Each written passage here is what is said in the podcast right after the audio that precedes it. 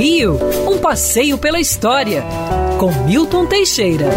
Amigo ouvinte, dia 27 de agosto, sim, 27 de agosto de 1969, o país passava por um drama o qual 99% da população ficou de fora. O presidente Costa e Silva sofria uma trombose. Ele acordou passando mal, ficou com um lado paralisado.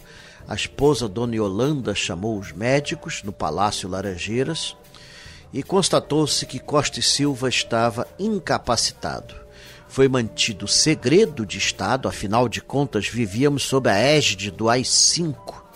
O AI-5 fora aprovado pelo presidente a 13 de dezembro do ano anterior e praticamente censurava toda a mídia, toda a imprensa. Durante vários meses não se soube o que houve com o presidente. Assumiu uma junta militar formada por dois generais e um almirante.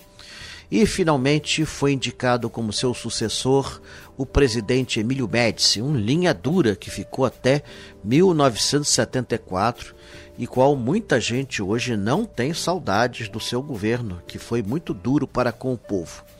O Brasil progrediu, é verdade.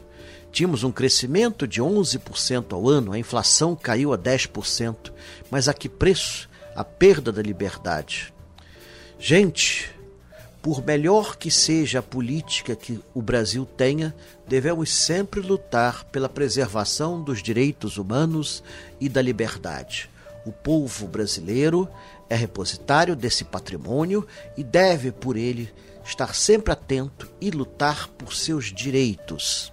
Nada pode nos ser suprimido, além do mínimo essencial. Todos nós temos a obrigação de defender nosso país.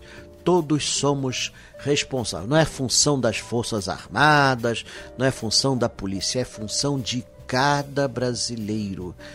E, claro, né, esse período triste da nossa história, como dizia Chico Buarque, pertence a um passado remoto. Quer ouvir essa coluna novamente? É só procurar nas plataformas de streaming de áudio. Conheça mais dos podcasts da Band News FM Rio.